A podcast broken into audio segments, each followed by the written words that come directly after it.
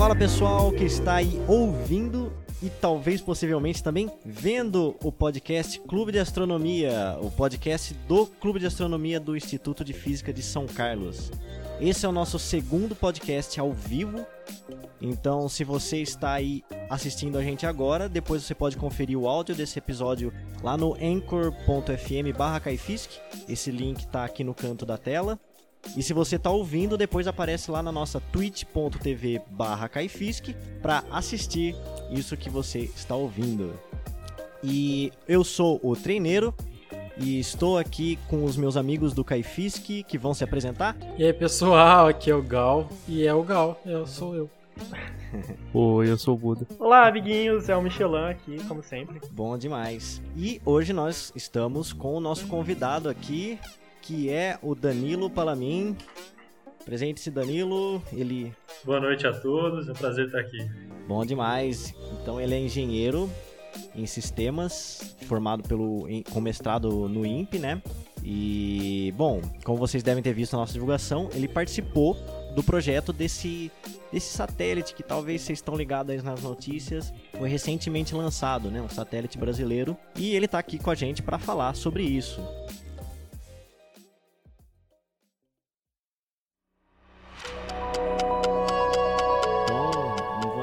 Tentando falar so, uh, sobre o satélite por ele, então já vou passar a palavra para ele. Então, para a gente começar assim, você pode descrever brevemente o que, que é esse satélite, assim, o, o que foi esse projeto?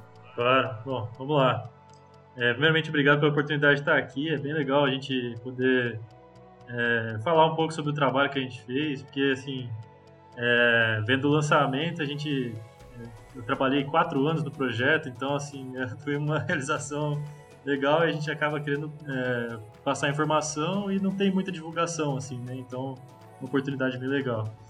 É, bom, vamos lá. Então o satélite é um é um satélite do padrão CubeSat que é um padrão que foi inventado faz uns 20 anos, é, que foi feito, na verdade, como um padrão para é, educacional, assim, para usar em universidades, em institutos de pesquisa. Começou como dentro de universidades mesmo, para é, que alunos pudessem é, passar por todas as etapas né, do desenvolvimento de satélite. Hoje em dia já tem assim aplicações, é, n aplicações que foram desenvolvidas ao longo aí dos anos, com constelações, então é, não só institutos é, governamentais que usam, mas assim privados, instituições privadas, por exemplo a a Planet Labs é, usa constelações, satélites para monitoramento. Então, bom, estou me perdendo devagando aqui, mas esse satélite nosso, ele é um CubeSat, né? Então, é, é, atende esse padrão que são satélites é, pequenos, assim, dentro da categoria de nanosatélite, que é de 1 a 10 quilos em geral, em geral assim, mas existem CubeSats maiores, é, até assim 20 quilos já existem. É, mas e, e ele, é um, ele tem, segue o padrão CubeSat de duas unidades. Então, cada unidade do, do CubeSat é, tem arestas, é um cubo de arestas de 10 centímetros. Então, 10 por 10 por 10 forma uma unidade do CubeSat. E o NanoSat CBR2, ele é um CubeSat 2U. Então, ele tem duas unidades, uma em cima da outra. Não sei se vocês viram a foto, porque quem está assistindo a gente deve ter visto a foto. É, então, é, e ele é desenvolvido pela, é, pelo INPE com parceria com a Universidade Federal de Santa Maria, além de outros parceiros espalhados pelo Brasil que fizeram as cargas úteis. Então, ele é um satélite científico é, com o propósito de fazer alguma, é, alguns experimentos, tanto é, experimento científico quanto de validação tecnológica. É, e, bom, então, além da formação profissional dos alunos que estão se formando aí, tanto no curso de Engenharia de Sistemas Espaciais do INPE, quanto alguns alunos de graduação da UFSM. É, e também tiveram os alunos que participaram nos projetos das cargas úteis. Cargas úteis são aqueles equipamentos que vão a bordo para atender a missão. Né? A gente separa é, o satélite em plataforma e em é, o módulo de carga útil. Então ele tem dois módulos, o módulo da plataforma, que, que é o, o, que faz o satélite sobreviver em órbita, por exemplo. Então, tem todas as funcionalidades básicas ali para ele continuar operando, e as cargas úteis vão no módulo é, de payload, que é para atender a missão. Então, os, os, instrumentos que vão fazer as medições. Quer que eu vá mais a fundo no, no, na, na, parte dos experimentos ou a gente vai com calma, passando não, por cada um? Não, Tudo tranquilo, certo. a gente vai falando assim, conforme o tempo. E, o, o Danilo, por que que... Uhum. Por que ele chama nanosatélite, sendo que o cubo tem, como você falou, 10 centímetros de aresta? Por que- É, categorias de nano? divisões, né? É, assim, é, agora eu não vou saber dizer quem fez exatamente essa divisão, assim, mas dentro de categorias de satélite, é, a gente tem as divisões, assim, um é, microsatélite vai de 10 a 100 quilos, um mini satélite de 100 a, acho que 500, aí o nanosatélite vai de 1 a 10, e aí tem menores que vão de 0 a 1, é, que são os femtosatélites, se não me engano. Nossa, Olha, É. o fento satélite. rapaz. É, é pico, desculpa, pico que é de 0 a 1, aí fento, só que fento, assim, hoje em dia a gente não existe aplicação para esses menores ainda. Desculpa, Entendi. pico satélite, que é de 0 a 1 kg, que são satélites, assim, é, muito, hoje em dia ainda são muito, muito pequenos, a aplicação é muito reduzida. Aham. É, mas, enfim, existem essas categorias de divisão que, que a gente adota e que o Nanosat CBR2 se encaixa nessa de 1 a 10 kg, por isso que ele é Hum. chamado de nanosatélite. Entendi. Uhum, bacana. Não, isso é legal. Até meu pai, falei pro meu pai assim: olha, chamei um, um amigo meu pra falar de um satélite que foi lançado recen- recentemente. Ele falou assim: olha, a, a caixa de sapato. É, o tamanho de uma caixa de sapato, né? Então, e é bem legal isso. Inclusive, a ideia de ser pequeno, eu cheguei a ver alguém falar assim que é algo legal até pro custo, né? Você conseguir colocar um, um objeto Com em órbita com um custo reduzido, não é? Com certeza. Cara, é assim que, na verdade, até comecei a minha dissertação do mestrado, cara. É, tipo, colocar qualquer coisa em órbita, cara, é muito difícil. Qualquer coisa nesse espaço é muito difícil. E é diretamente proporcional à massa. Então, quanto mais pesado, mais energia você precisa para colocar em órbita. Então, você precisa vencer tanto a gravidade quanto a atmosfera, porque você precisa acelerar o, a, a carga que você está levando. Ó, e o único jeito que a gente tem para fazer isso hoje, é, como humanidade, assim, é através de foguetes. E o foguete, cara, é muito caro e difícil de fazer. Então, assim, é, tanto o volume quanto a massa importam diretamente. Então, assim, cada, hoje é estimado, é, assim, por regra de, de que o pessoal está tentando mudar isso aí, é que a cada quilo você paga em torno de 100 mil dólares para colocar em órbita.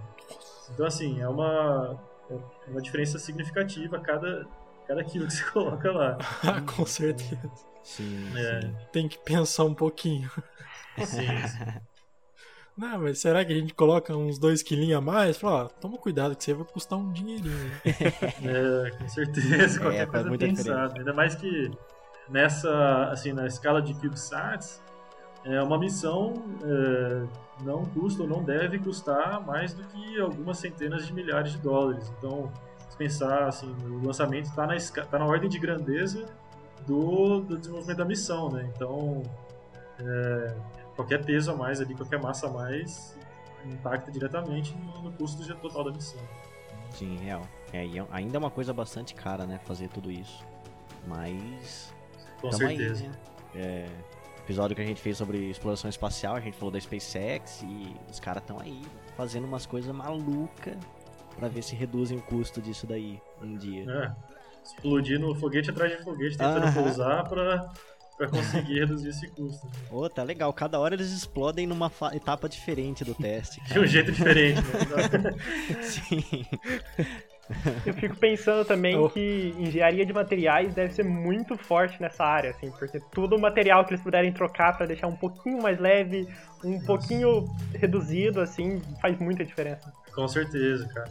Até fazendo um pouquinho de propaganda do INPE aí, mas tem o curso de pós-graduação lá em materiais também, que é muito, assim, muito estudado. É, o INPE é muito bom nisso também, que o pessoal estuda cada material diferente para aplicação espacial, que são infinitas as aplicações. Tanto pro, assim, para o experimento em si, quanto para o foguete, para qualquer outra coisa. assim. Tem bastante estudo sobre isso. Maravilha. O INPE patrocina nós. Patrocina nós, mano. Já Aí o começou. Danilo, o Danilo já faz um intermédio lá pra gente. É, então. Todo mundo que a gente menciona, assim, no, no podcast acaba pedindo patrocínio. É, e- A gente pede patrocínio. É meme nosso. Um dia a gente Pode- consegue. Fica tranquilo. Um É dia, isso. um dia vai, um dia O vai. importante é a insistência. O INPE tem um negócio muito interessante, assim, que assim, a maioria das pessoas que passam por lá é, acabam virando muito, assim, tipo, defendendo a casa, assim, porque é um instituto federal de pesquisa com muita gente boa e a gente acaba pegando muito gosto, assim, pelo sabe? É muito comum você ver os- tanto os alunos quanto os profissionais estão lá dentro é, serem muito assim pró-instituição, pró-IP, sabe? Tipo, a gente gostar de falar que, que estudou, trabalhou lá, assim, então o negócio fica é, marcado. Então, a gente tem que fazer propaganda sempre que dá. Não, tá Ah, que legal, certinho, cara. tá certinho. Bom, assim, quando você faz um. per- é, participa, assim, parte da sua vida num lugar e você gosta de Gosta, levar, né? assim, É, a é. bandeira daquele lugar. E falando nisso, é, Dan, você pode falar pra gente, ó, já chamei de Dan.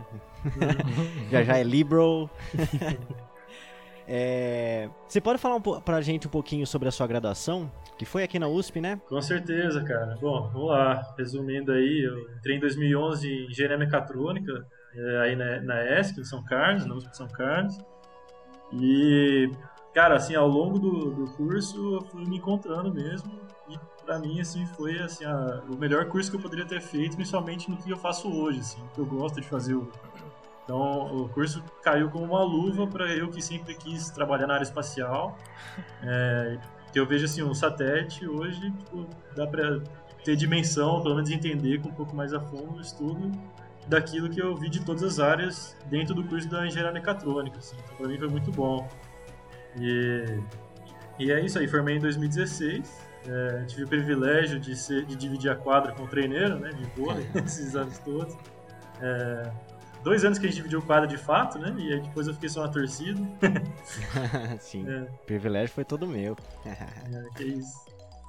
E, mano, foi isso, assim. Aí, durante esse período de, é, da facu, como eu sempre gostei da área espacial, assim, é, na verdade eu voltei do intercâmbio. No intercâmbio eu tinha feito um, um estágio numa empresa canadense de, da área espacial, assim, e que me empolgou mais ainda, assim, sabe? Tipo, eu cheguei e voltei. Eu, putz, preciso começar a fazer coisa agora na graduação mesmo, porque não dá pra esperar terminar a graduação. E aí coincidiu de eu estar voltando, tipo, em 2000, no final de 2013 que eu voltei, e tá, tinham acabado de fundar é, na mecatrônica o Zenit, que é um, Hum. é um grupo extracurricular de estudos na área espacial. E eu- quem fundou o Lucas Fonseca, que foi um cara que ele fez mestrado é, em Toulouse, na França, na Supaero lá, sei lá como é que fala em francês, é, que é uma das é, super, uma universidade super boa da área espacial. Ele trabalhou na DLR, que é na Agência Espacial Alemã. Aí ele voltou pro Brasil e falou assim, cara, preciso é, formar gente com o conhecimento que eu peguei lá fora, porque preciso treinar pra gente desenvolver o setor espacial brasileiro aqui com o que eu trouxe. Então ele formou esse, ele é ex-aluno da mecatrônica, inclusive, por isso que ele formou esse grupo lá, através dos contatos dos professores. E eu falei assim, cara, preciso, é isso, sabe? tipo, casou. E aí eu peguei e comecei a, tipo, trabalhar com esse grupo. Chegou um momento que, assim, a gente tava... é, sabe aquele começo de grupo? As pessoas vão pegando e aluno de graduação vai... aí, chega as provas, todo mundo vai sumindo, e aí aquela coisa. Sabemos Ficava muito bem. só... Ficava só eu lá na salinha do Zenit lá, tipo, às vezes até matando aula, pra... desculpa pessoas se estiver vendo, mas matava aula cima da salinha pra ficar, tipo, fazendo as coisas da- do grupo, assim, tipo, lá, assim, foi onde me encontrei, assim, e aí é, acabei liderando o grupo pra gente ir crescendo o grupo, juntei uma galera, tipo, entrou uns meninos muito, tipo, sabe, com brilho nos olhos pra área espacial também, que eu acho que isso é um negócio, a área espacial em si, quem gosta, gosta, cara, assim, tipo, a galera é, tipo, gosta muito. Eu, eu- eu conheço mais as pessoas da engenharia, né? Mas vocês que, tipo, são, assim, da ciência, da deve, deve ser bem parecido, eu imagino. Mas o pessoal da engenharia que, tipo, curte, assim, foguete, satélite, essas coisas, exploração espacial, a galera entra com pique, assim. Então, tipo, juntou uma galera massa, fizemos o primeiro projeto, a gente desenvolvia balões estratosféricos na graduação, no Zenit, que é alternativas de baixo custo de satélite, né? Assim, você pegar, um, colocar uma, um, como se fosse um satélite por algumas horas é, ali, tipo, a 30 km de altitude, já tem quase nada de atmosfera, e você consegue simular muitas situações bem próximas, assim, tanto temperatura, pressão, tudo mais. Então, eram alternativas de, de custo de graduação que a gente chegava para isso, né? Então, assim, foquei grande parte da minha graduação nesse grupo que a gente foi desenvolvendo e foi isso que até me abriu as portas para ir para o INPE para começar é, o mestrado lá, porque assim a gente acaba pegando um monte de experiência de, na prática, né? Mas foi isso, esse é o resumo da minha graduação. Uhum. Muito bom. Ah, E ó, a gente sabia que uma hora a gente ia fazer alguma, alguma coisa junto com o Zente, né? Assim, É assim. Demorou um pouquinho, mas. É, sim. Não, Zenith é fera, cara. É, hoje os moleques estão voando lá. Tipo, a última vez que eu tinha conversado com. É que agora com a pandemia as atividades deram uma diminuída, né? Eles voltaram recentemente, mas é, pouco antes de, de- tudo parar, assim, eles estavam assim, com 60 alunos no grupo, tipo, fazendo uns projetos que eu nem sonhava na época que eu tava liderando, assim, como eu falei, tipo, era eu sozinho na salinha umas horas lá, com mais dois ou três amigos que eu chamava pra fazer as coisas, até começar a encontrar essa molecada, o Francesco, o Danilo também, os meninos que trouxeram assim, gás pro grupo, e tipo, a partir daí decolou, assim, foi pra mão deles e Hoje está com 60 alunos no grupo, mais até, fazendo processo seletivo, sabe? Tipo, eu mano, quando que eu ia fazer processo seletivo na minha época lá? Era, meu, você quer participar? Chega aí, tô precisando de gente, sabe? É, Parece que eu conheço a história. aí. Sou familiar. é, Sou graduação a gente sofre, né? Uhum. Sim. Até se tiver o pessoal aí novo da USP, já vão vendo o que, que tem, né? Tem o Zenith de extracurricular, Sim. tem a gente, Tem a gente, né? tem a gente também. Chega A mais. gente é o grupo menor, mas. Muito amor É. Ah, mas menor agora, né? A gente acabou de, de ouvir a história aí do, do Danilo, pô. Uma hora é a nós que tá no. IMP aqui. É, daqui a pouco é nós que tá no IMP. Não, maravilha. E, bom, daí então você terminou na USP e você foi já direto pro mestrado no INPE? Como é que foi? Não, cara, eu trabalhei em 2017, assim, sa- saindo, na verdade, começo de 2016, assim, final de 2016, eu comecei é, a desenvolver a engenharia de uma startup. E aí, em 2017, eu fiquei extremamente dedicado para isso, depois de ter formado, desenvolvi a engenharia lá, é, juntamos é, uns meninos bons, fizemos o produto, entregamos o produto. Aí, a hora que eu tinha assim, entregue a primeira versão do produto, tipo, entreguei a- o que eu tinha assim, prometido para o negócio casou com. Tava abrindo o processo do mestrado lá, e eu falei, ah, agora eu vou aplicar, seguir para onde eu quero. Porque a a startup era de outra área, né? É, assim, era de engenharia, desenvolvimento de produto, mas é, não era aquilo que eu queria fazer mesmo, né? Então a gente sempre fica com esse negócio de tipo.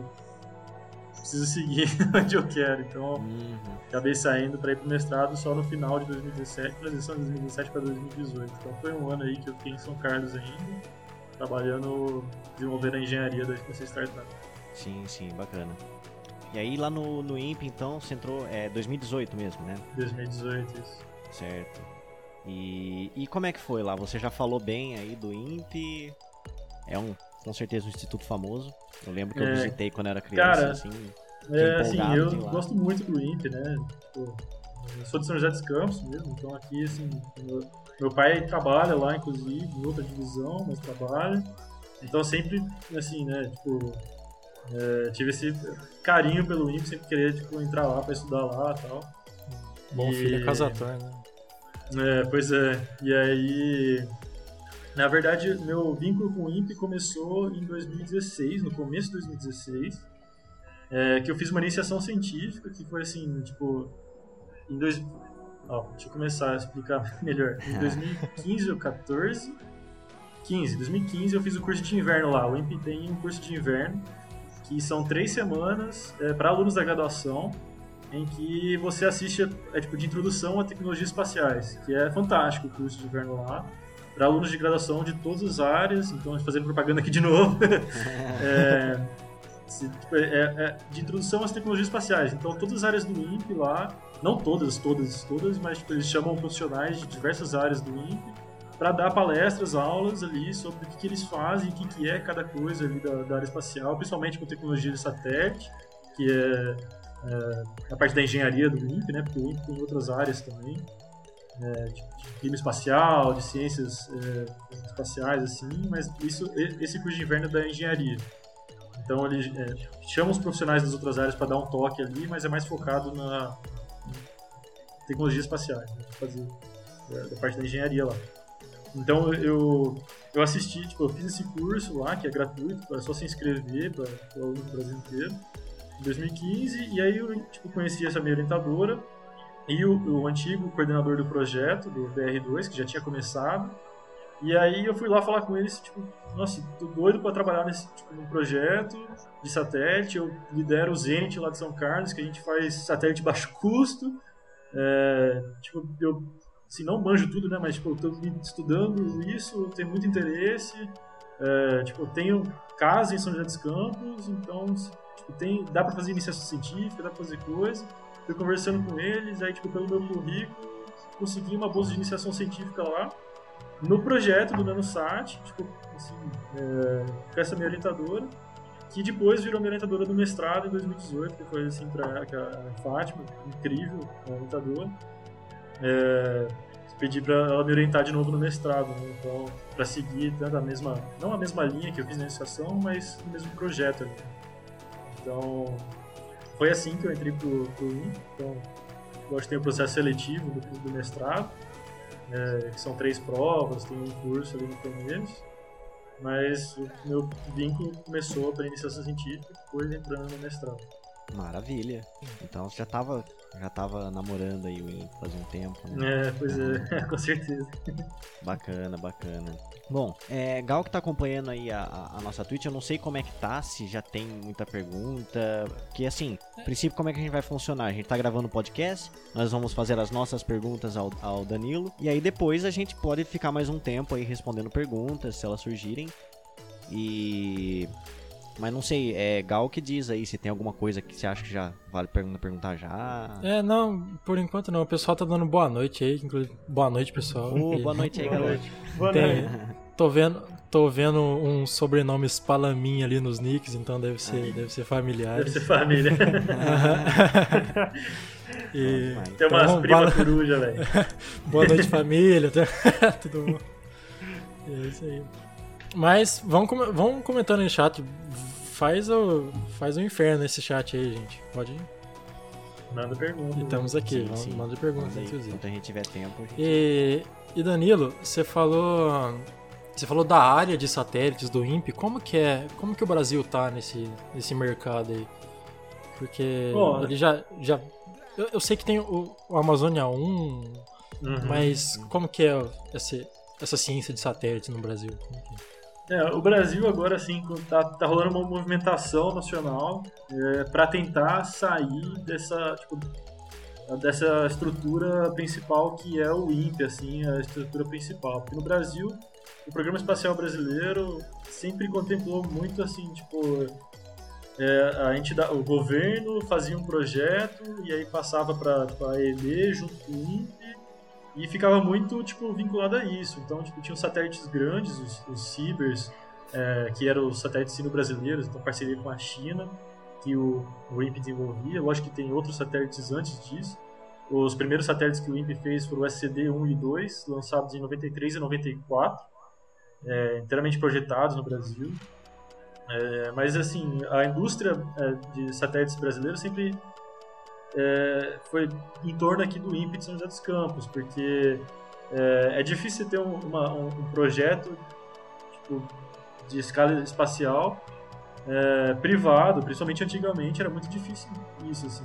Hoje, com essa tipo, redução é, tanto do tamanho quanto a, a melhoria de, tecnológica para essa aplicação, o setor está tentando se renovar aí e criar outros polos é, e para desenvolver até outras missões assim mas hoje em dia ainda assim é um pouco assim eu diria dependente dessa esfera federal e do INPE assim. é...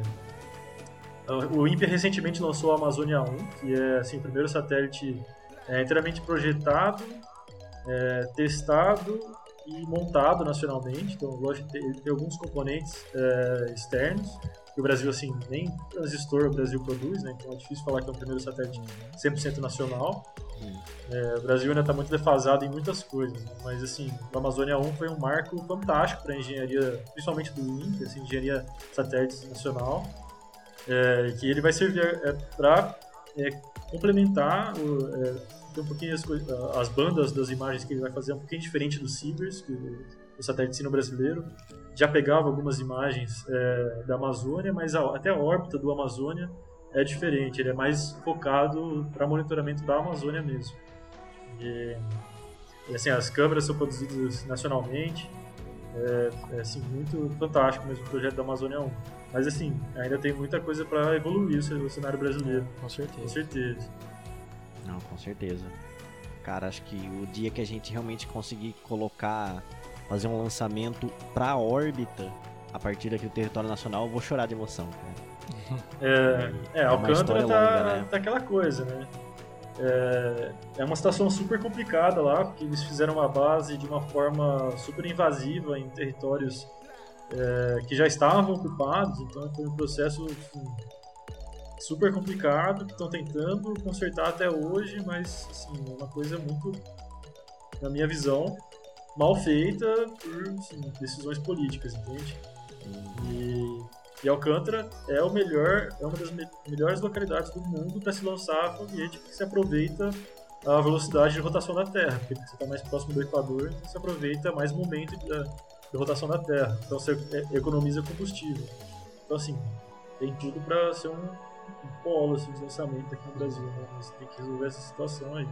Sim.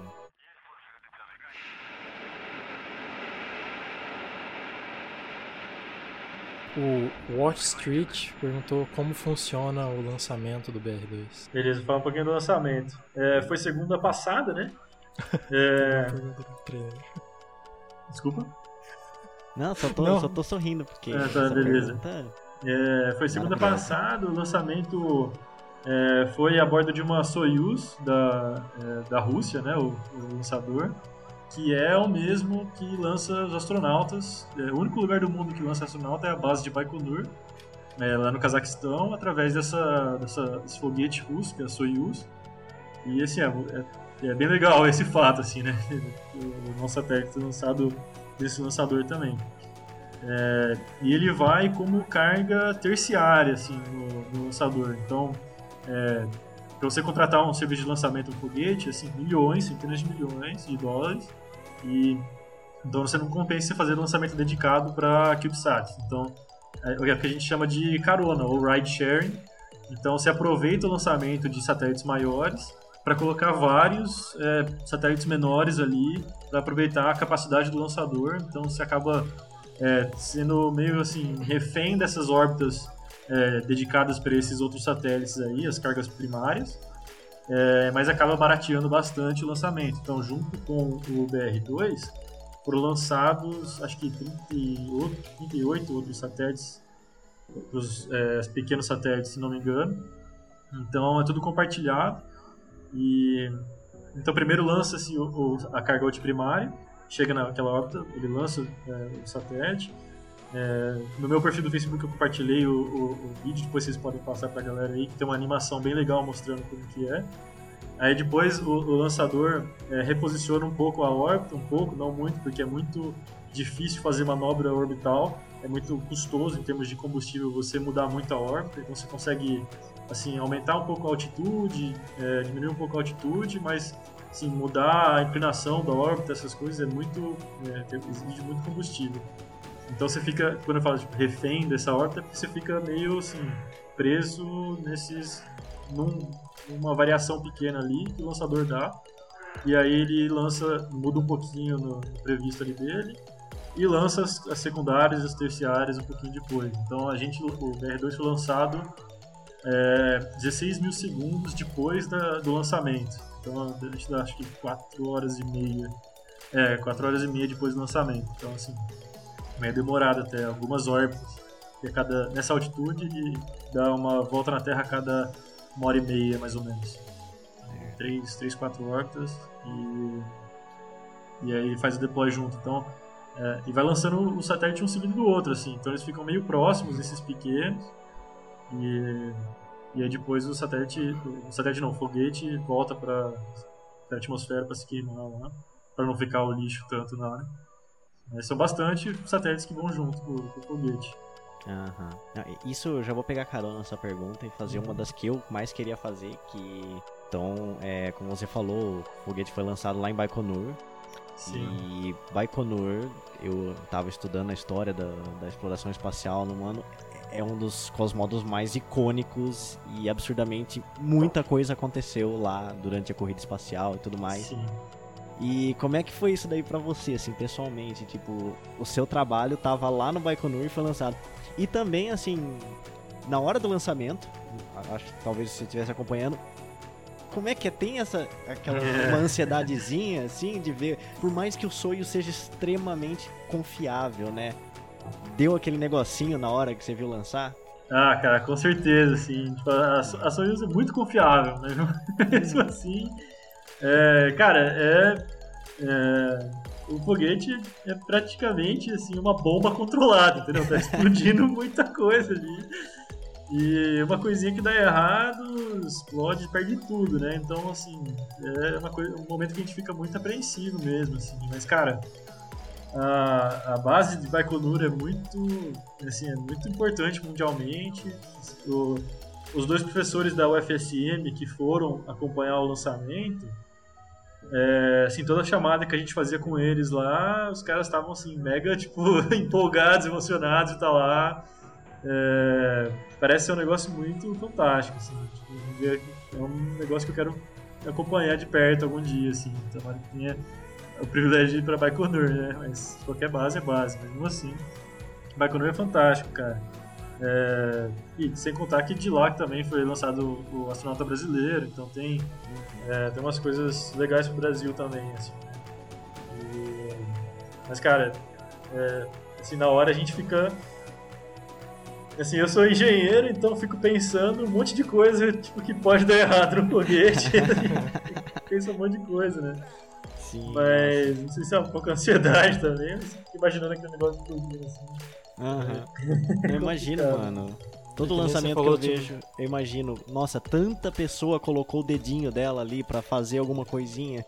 Imagino que cada uma dessas pessoas, no fundo, deve ficar pelo menos um pouco, assim, apreensiva na hora de lançar, né? Nossa, É que nem você falou, o foguete levou outros 38 satélites, né? acho que é. É, e imagino que seja satélites assim de, do mundo inteiro, né? Então, Do foguete inteiro, explode, cara, muita- é, o foguete explode, vai tudo. É, É, sim. é complicado, porque você dedica anos de trabalho e, assim, os satélites maiores, eles fazem modelos, né? Então, assim, é, o, o- o nosso, o nosso Cube, a gente tinha dois modelos só, de engenharia e o modelo de voo, que a gente chama, né? O modelo de engenharia é o que a gente faz os testes ali, o desenvolvimento, tipo, fica regravando o firmware, fica fazendo os testes ali pra... tipo, Não chega a estressar o negócio, mas, tipo, fica usando ali. E aí você tem o modelo de voo, que é, é praticamente igual, tem algumas coisas diferentes, que é o que, é o que vai voar. Para satélites maiores, você tem outros modelos, e muitas vezes eles fazem, tipo, às vezes é uma missão é, que, que vai exigir mais de um satélite, então na hora que eles estão produzindo, eles já vão produzindo outros, meio que de reserva, assim, que já vai servir pro próximo da missão, é, pra, tipo, preparar para esse momento, porque é comum, assim, o foguete é, acontecer alguma falha, perder o foguete, né? Tipo, não comum, mas tipo, acontece, é um que acontece. É, a gente fica apreensivo de ver o, o, o patrulho de trabalho em cima de uma bomba gigantesca. Né? Aquele sentimento Foi, de. foi legal. É o meu filho ali que tá voando. Cuidem bem dele, É, sabe? bem isso.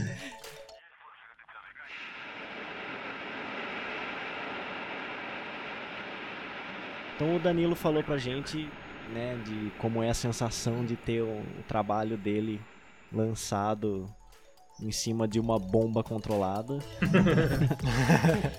e assim, e é um momento em que você e muita gente que trabalhou nele deve estar lá com um pouquinho com o coração na mão. E falando nisso, você pode falar pra gente como é que foi a sua participação no, no projeto do Claro.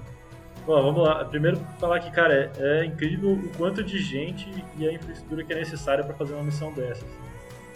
É, assim, é, é, agradeço aqui, aproveitar para agradecer o, o pessoal do INPE, os, os funcionários lá, os outros alunos que participaram, o pessoal de Santa Maria, os, os pessoal das Carga Útil, porque, cara, é muito trabalho, assim, muita coisa. É um produto que a gente chama de produto complexo, né? Então, assim, é, cara, é muita coisa, muitas, muitas partes, muitas variáveis, muita coisa para fazer e diversas áreas. Então, assim, tem tipo, muita coisa.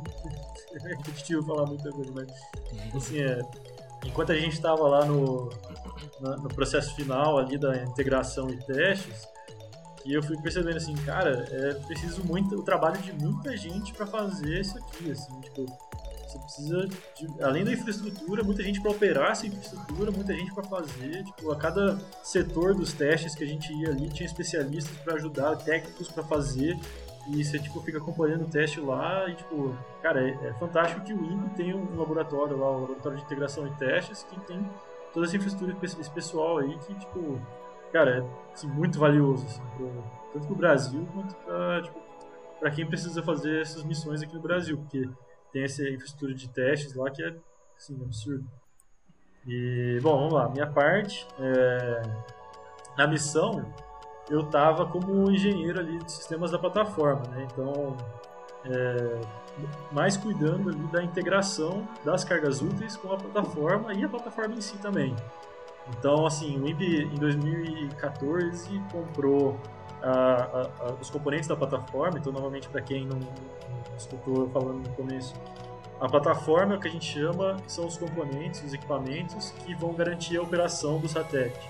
Então, ó, sistema de potência, sistema de rádio, computador de bordo, a estrutura, tem alguns sistemas ali que a gente chama de a, a plataforma, que é o que faz o satélite assim, viver. É, e as cargas úteis são os instrumentos para missão. Então, é, eu estava nessa integração é, entre as cargas úteis com a plataforma e também preparar a integração da plataforma em si. Então, tanto desenvolvendo o software e, e apoiando o, o, principal desenvolvedor do software é, para tipo, interfacear com os componentes internos, pra, com a, as payloads. É, e aí e hardware também, porque na hora que você vai encaixar uma coisa na outra lá, sempre, tipo, falta coisa, quem desenvolve, tipo, tá atendendo especificação, beleza, especificação é uma coisa. Mas na hora que você vai bater e encaixar lá, tipo, pega alguma coisa, assim. Quem tá acostumado a mexer com eletrônica sabe é, é esses problemas de interface, assim. Então, é, então assim, desenvolvi software, é, ajudei a especificar software, é, desenvolvi um pouquinho de hardware ali também, uma placa que eu fiz como o meu TCC, inclusive, o projeto dessa placa, não a placa em si, mas eu fiz o projeto inicial da placa, a gente mandou para o fabricante, os caras fizeram um projeto melhor ali, porque eu era aluno de graduação, né? Então, tipo, você manda aquela coisa, os caras falam assim, não, deixa com os profissionais. e, e, e, aí eles pegaram o projetinho que eu tinha feito lá e fizeram o projeto com uma placa profissional. E e aí a gente integrou tudo, então é, essa foi a parte mais, assim, a maior parte do meu trabalho. E aí agora ano passado a gente, é, mesmo com a pandemia, a gente foi pausando, foi bem complicado isso inclusive.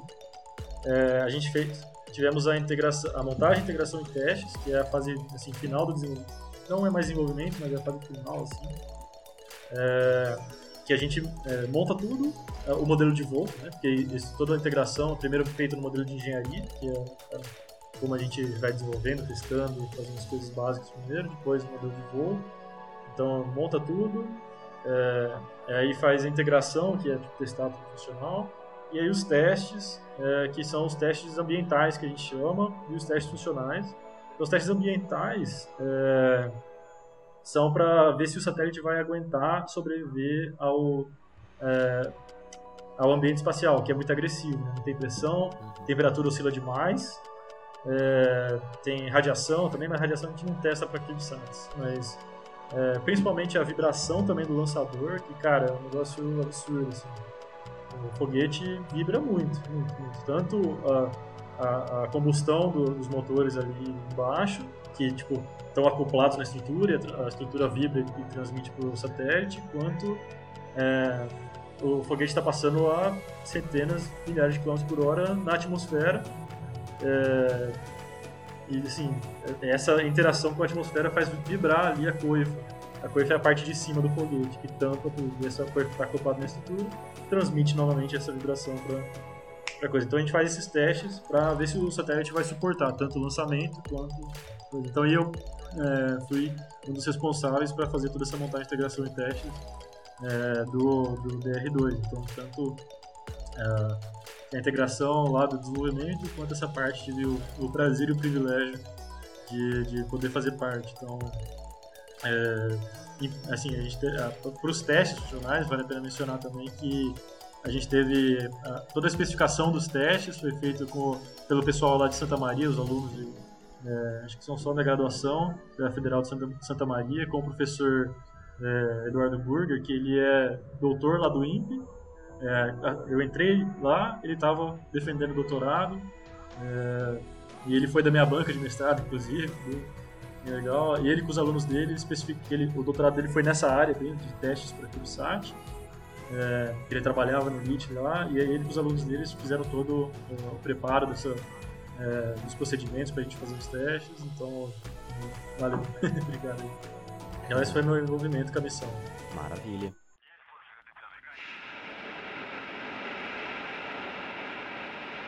Então, bom, você participou dessa etapa aí de integração das partes do, do satélite.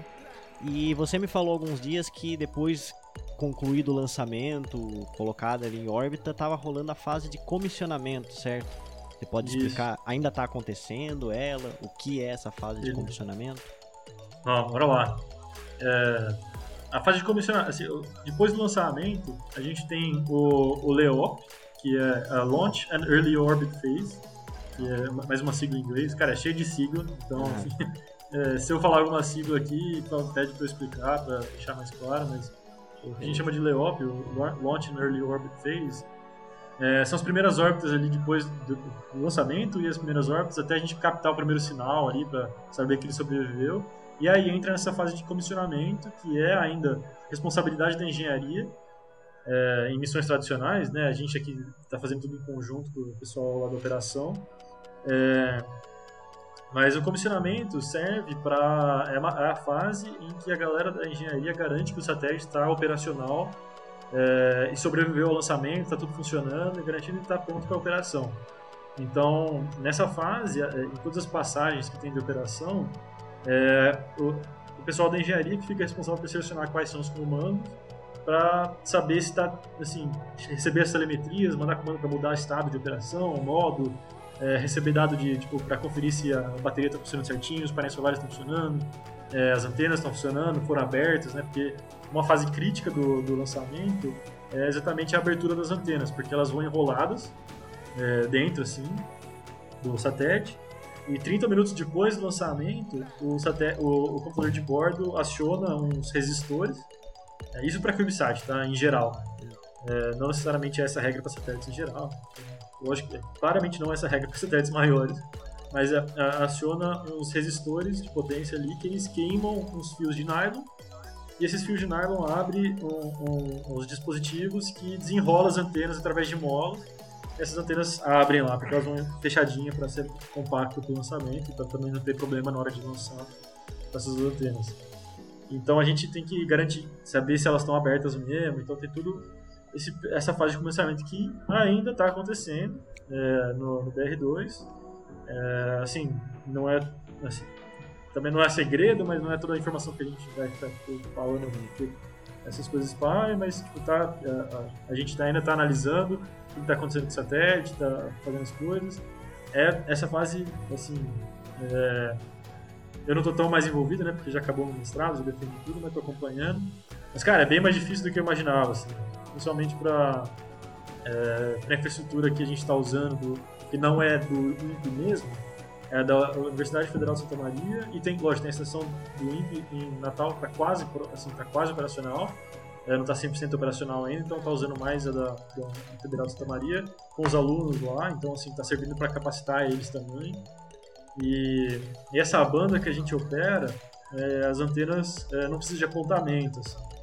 Então, e de, é de radioamador. Então tá em colaboração também com a rede de radioamadores do Brasil. Então eles estão pegando telemetria pra gente também, pra gente acompanhar. E, e assim, tá, ainda tá nessa fase, tentando entender.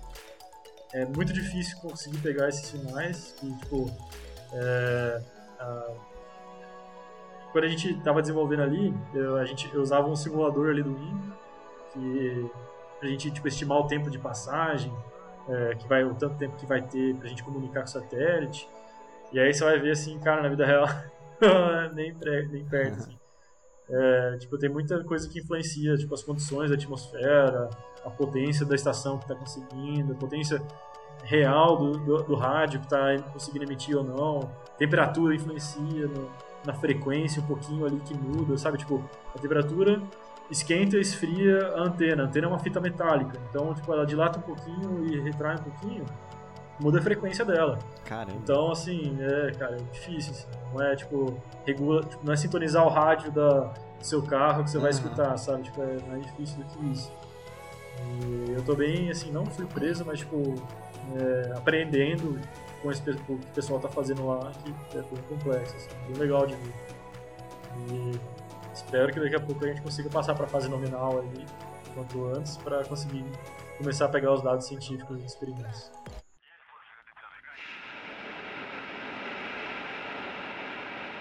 Só, acho que s- Deixa eu é só pra Buda. essa parte principal, né? Tipo, que tipo de experimentos esse satélite faz? A, a gente deixou de falar Ah, disso. boa, a gente tinha pulado. É. Não, vamos lá. Deixei justamente o, pra alguém perguntar isso daí. o BR2 ele tem assim cinco experimentos. É, que a gente, é, cinco, seis, bom, vamos lá. Três cargas úteis físicas. É, então assim três placas é, que que estão lá. Então uma é a sonda de Langmuir que é desenvolvida no INPE lá, que já voou em foguetes. E essa sonda ela ela é, vai para medir a distribuição e a temperatura de íons na ionosfera. Então, tipo, ela tem um potencial elétrico ali nas duas fitas metálicas que estão expostas ao, é, à ionosfera ali para fora do satélite. E ele gera uma diferença de potencial ali na- nas, na- nas fitas e dependendo da quantidade de elétrons que capta, a corrente que, que incide ali, ele consegue determinar... Cara, não sou cientista, tô enrolando aqui, mas enfim, é, é para medir. O intuito deles é tentar estudar o- a formação de bolhas de plasma na ionosfera. Então, é, o pessoal do INPE está estudando. Tem um fenômeno que no final da tarde, é, assim, no, no- no- horizonte ali onde o sol está se pondo, é, forma umas bolhas de plasma ali, na diferença de temperatura, o plasma sobe e forma umas bolhas. E é bem quando o sol tá, tipo, não pra gente, né, mas pra quando o satélite tá passando no horizonte ali do, é, do sol se pondo. Então, eu não sei, tem um nome pra isso, mas esqueci agora, fugiu. Que, que tem essa formação de bolhas aí. Então, tipo, esse experimento é pra isso. É, aí tem o, um, sistema, um outro equipamento que é desenvolvido pela é, Federal de UFMG, Federal de Minas Gerais, junto com a Federal do UFABC, que é um sistema de, de determinação de atitude tolerante a falhas. A atitude do satélite é sua orientação no espaço. É, Não sei se você usa essa palavra também na, na física, mas para satélites a, a atitude, a atitude é para onde ele está apontando, sua orientação. Na física não, Então. mas no Kerbal Space Program sim. Justo. é, e, e é um sistema ali com, assim, eles é, tem três microcontroladores embarcados que eles fazem um sistema ali de, de cálculo interno entre os três, é, baseado no- nos sensores, tanto com o magnetômetro que eles têm a bordo, com os sensores solares que a gente tem. Então, é, pela posição do Sol, o momento na órbita e o, magneto, e o campo magnético é da Terra, né? O magnético da Terra a gente tem uma estimativa de como é. Ele vai determinar a atitude do satélite e é, esse arranjo que eles fizeram dos três microcontroladores por software é, teoricamente, é o que eles querem validar, tolerante a falhas de radiação, porque o ambiente espacial ele tem é, muita incidência de radiação que é, é, atenuada pela nossa camada alta da atmosfera, né? Então, é, tanto a ultravioleta quanto a radiação ionizante mais alta, assim, tipo radiação alfa, beta, gama, é, causa danos nos equipamentos. Então, teoricamente, a ideia é que esse sistema é, de três microcontroladores aí é, consiga ser tolerante a falhas, porque eles identificam as falhas no outro e pela assim, a comparação dos cálculos nos três, eles vão saber. É...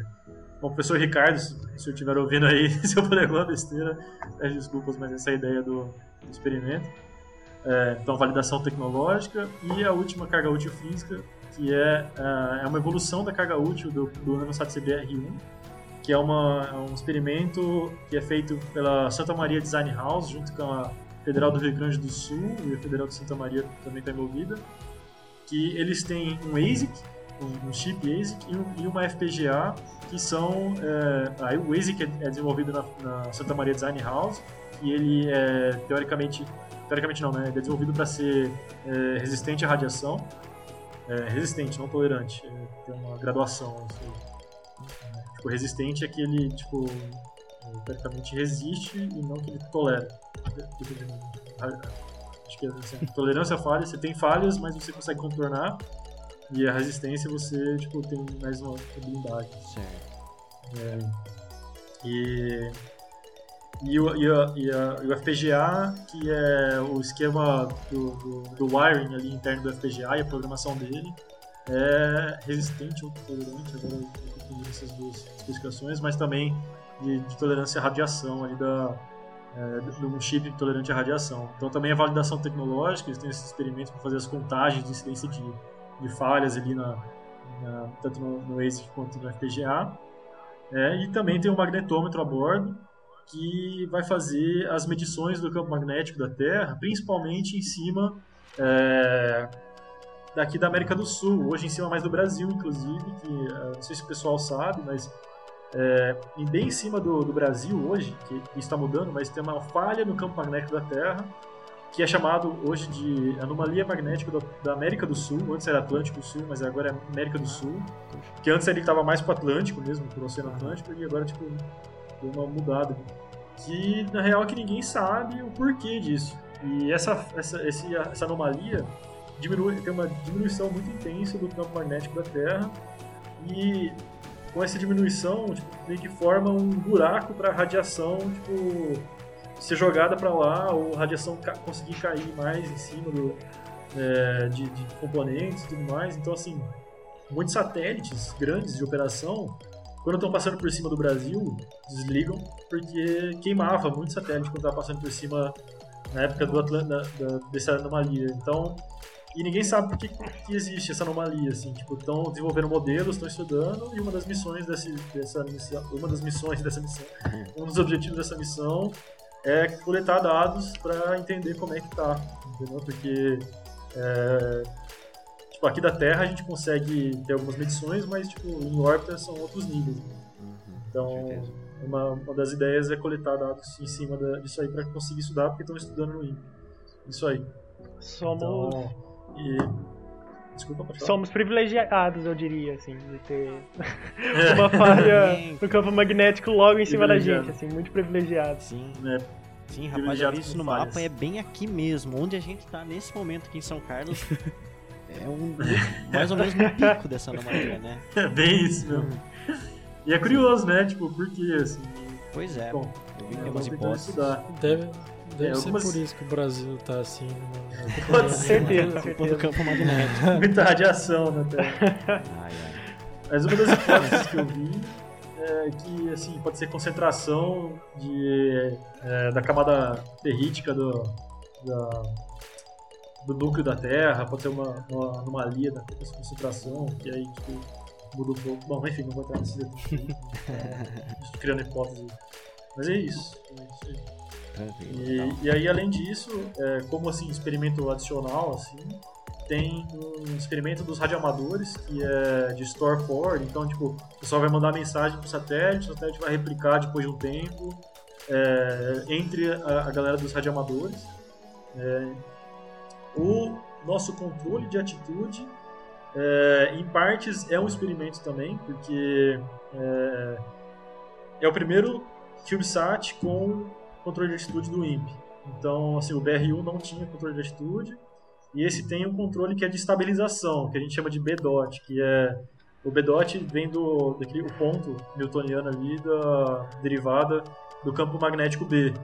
Então, a gente o controle é só feito em cima da variação do campo magnético. Então, ele serve para estabilizar o, o satélite só. Então, é um experimento para ver se a gente vai conseguir parar a rotação dele se ele tiver com alguma rotação que a gente chama de tumbling.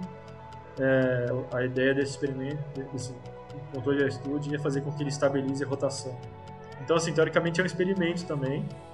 E o próprio software de bordo do, é, do CubeSat, a minha orientadora gosta de falar que é um, um experimento também, porque é, o BR1 não foi desenvolvido, o software do board não foi desenvolvido pelo INPE, é, e esse agora foi desenvolvido em parceria com a empresa MSystem, com o Marcelo Sado e com o Wendel, é, que é o primeiro, assim, é do INPE, a participação do INPE no desenvolvimento do software de board para CubeSats. Então também é um, um experimento, assim, tem muitas é, coisas que a gente foi aprendendo ao longo do desenvolvimento e agora que já está em operação em órbita, a gente já está identificando algumas é, coisas que dá para mudar. Então, bom, esses são os experimentos aí do, do satélite, é para isso que, que ele está voando.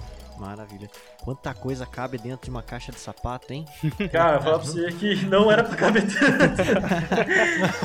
e isso me deu muita dor de cabeça, porque, é, teoric, assim, caber cabe, uma coisa é volume, mas as outras. É, o, o CubeSat ele é muito limitado em questões de potência e de volume de dado que a gente consegue descer. Então, assim, é, a filosofia do, do gerente, do primeiro gerente da missão foi tipo: aproveita o espaço que tem aí, coloca o que dá e a gente tipo, ajeita a operação. E aí, assim, cara, um, um experimento que você coloca mais introduz uma complexidade muito maior e dá muito mais trabalho. Assim. Então, assim, é... recomendação para quem quer desenvolver satélite: não cabe tanta coisa assim. Seja econômico. É. Mas coube. Sim.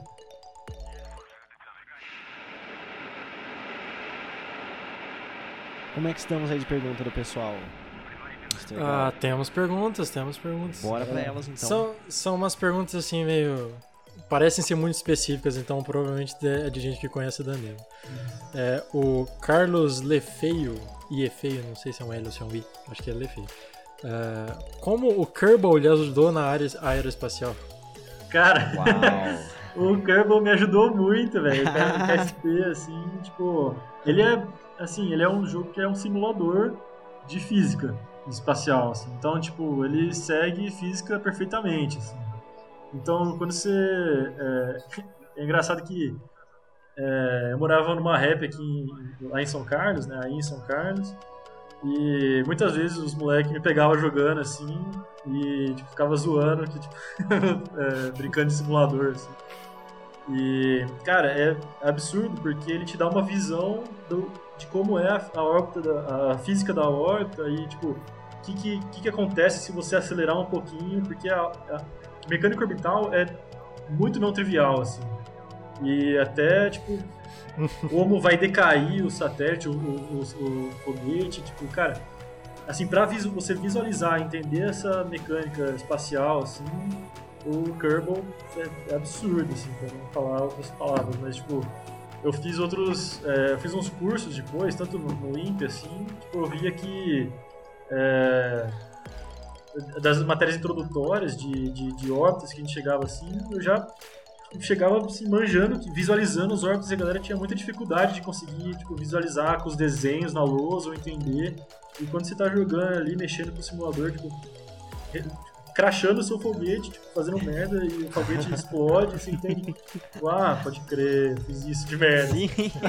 E, cara, A é difer- demais. Rapaz, nesse do... A diferença, entre o, a diferença entre o Danilo e o Elon Musk é que o Elon Musk faz em- na vida real, né? Ele vai testando, Ele vai ele explodir. não joga, ele vai, te- Real. é, ele vai testando na, na vida já. Sim, caraca, SpaceX tá muito Kerbal, cara. É muito curve. Mas, Olha, falando por mim, vocês viram o podcast nosso sobre história da exploração espacial. Exploração espacial nos dias atuais e de bônus o de Marte é culpa do Kerbal. Por causa dele que eu me entusiasmei tanto com essa área e comecei a estudar só pra fazer os podcasts.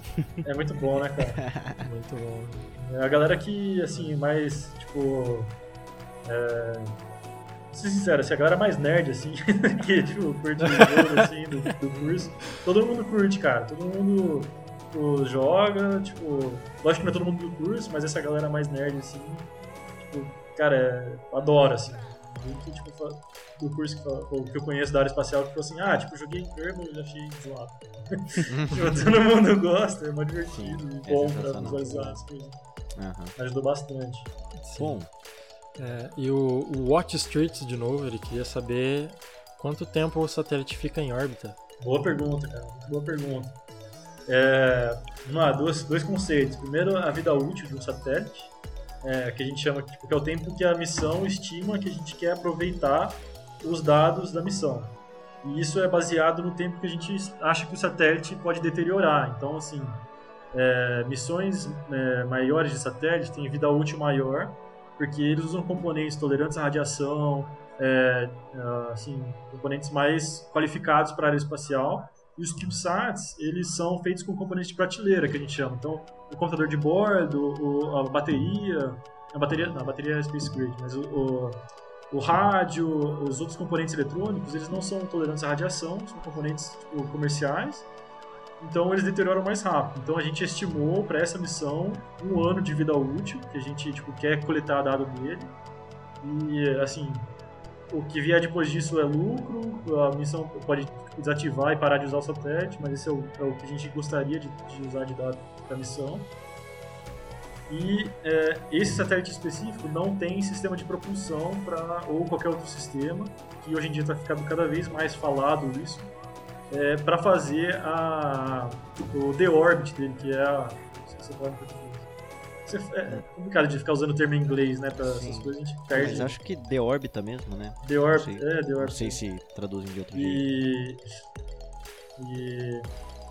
Esse, esse, esse, satélite não tem sistema para isso. Então a gente lança ele numa altitude é, que a gente faz as simulações e pelo tamanho do satélite, pela massa dele, pela área que ele tem exposta ali, ele deve cair entre 20 e 25 anos. Naturalmente ele decai, porque é, nessa altitude de 550 quilômetros, é, a partir do nível do mar, ele a atmosfera é bem rarefeita, mas ela não é nula, né? Tem, um, tem algumas partículas lá ainda, algumas moléculas de, da atmosfera, e elas vão dando um atritozinho ali que vai batendo no satélite um pouquinho, tira um pouquinho de momento de, de, de inércia do satélite, então diminui um pouco a, a, velocidade dele, ele vai freando. E aí chega uma hora que ele chega tipo numa, numa um ponto da atmosfera que tem bastante partículas, ele começa a frear exponencialmente e vai cair de volta. Aí tipo, a partir desse momento é tipo, sei lá, dias ele já caiu de volta, assim, horas. Mas até ele começar a cair de fato, assim, é uns 20 anos. Esse satélite, nessa massa, nessa área de superfície de contato e nessa altitude. Aí depende, depende muito da, do satélite, da altitude que ele está, da, da, da, orientação que ele fica, porque a área de contato com, é, com a atmosfera que tem ali residual, né? Então, assim, nosso satélite, o DR2, um ano de vida útil e em torno de 20 a 25 anos pela simulação. Inclusive, é, é a, a, a ONU tem um escritório chamado UNOS, em que todas as missões de satélite, são curiosidade que tem que é, é ideal registrar para primeiro ser rastreado, né, pelos, pelos órgãos e eles pedem que você planeje sua missão, tipo, se você vai lançar mais alto, que tem algum mecanismo para deorbitar ele, para cair em menos de 25 anos. Então, porque tá gerando muito lixo espacial, cara. Muito, assim, tem muitas pessoas lançando é, várias missões, aí, tipo, CubeSat é muito comum falhar alguma coisa, e aí fica lá como lixo espacial, e se você lançar, tipo, eventualmente algum dia a civilização vai, a civilização vai ter um problema com isso. Então é muito estudado isso, muito discutido hoje. Por isso que é uma tipo, muito boa pergunta, porque a gente precisa ficar cada vez mais atento com isso. É, então, assim, missões CubeSat daqui a pouco vão ser exigidas de ter alguma coisa que, sei lá, aumente a, a superfície. Então, tipo, abra, sei lá, painéis para, tipo, ele, sabe, aumentar a área de contato ali para começar a deorbitar mais rápido, sabe, para ficar, tipo, menos anos em órbita. Ou lançar só mais, é, mais baixo, por exemplo, da Estação Espacial Internacional, que está a 400 km de altitude, é, se você lançar um, um cube de lá, desse tamanho nosso, ele duraria, tipo, sei lá, 4 anos. Entendeu? Tipo, é muita diferença, sabe? Então, tipo, isso de cento e poucos quilômetros de altitude dá 20 anos de diferença. Então é muita coisa. Nossa. É. Que louco.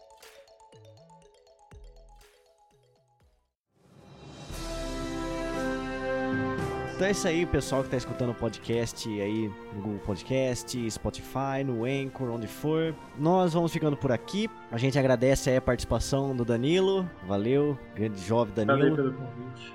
Nós que agradecemos. E então não deixe de seguir a gente nas redes sociais. Uh, Michel, quais são nossas redes sociais? Nossas redes sociais, a gente tem a página no Facebook, que é Caifisk, né? O Clube de Astronomia. A nossa página no Instagram, Caifisk também, arroba Caifisk.